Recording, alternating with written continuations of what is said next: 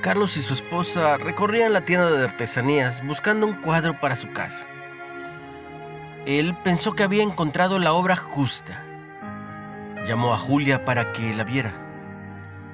Del lado derecho estaba la palabra gracia, pero en el izquierdo habían dos roturas largas. Ah, está roto, dijo mientras empezaba a buscar otro. Pero él señaló, no, esa es la idea. Nosotros estamos rotos. Y entonces aparece la gracia. Y se terminó el problema. Decidieron comprarlo. Al llegar a la caja, la empleada exclamó, Uy, no, está roto. Sí, y nosotros también, susurró Julia. ¿Qué significa ser una persona rota? Alguien lo definió así una creciente conciencia de que, por más que lo intentemos, nuestra habilidad para hacer que la vida funcione empeora en lugar de mejorar. Es reconocer nuestra necesidad de Dios y de su intervención en nuestra vida. Pablo habló de nuestra condición de rotos, diciendo que estábamos muertos en nuestros delitos y pecados. Velo en Efesios 2.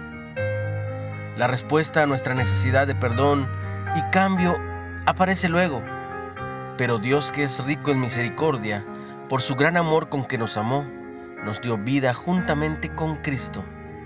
Por gracia sois salvos. ¿Sabes qué es la gracia? Si le preguntas a Dios por qué me quieres, te dirá, porque quiero.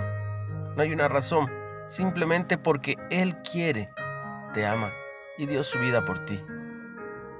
Una reflexión de Anicetas. Cuando admitimos que estamos rotos, Dios está dispuesto a sanarnos con su gracia.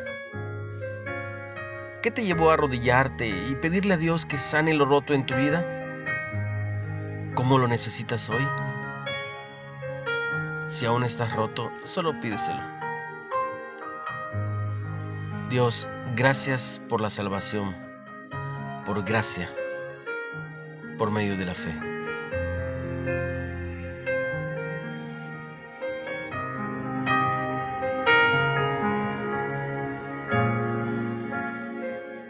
No olvides compartir el mensaje. Seguro que alguien está esperando esta palabra. Si puedes, síguenos en Spotify, en Reflexiones de Ávila, con H. Ten un bendecido día, tú y los tuyos. En el nombre de Jesús.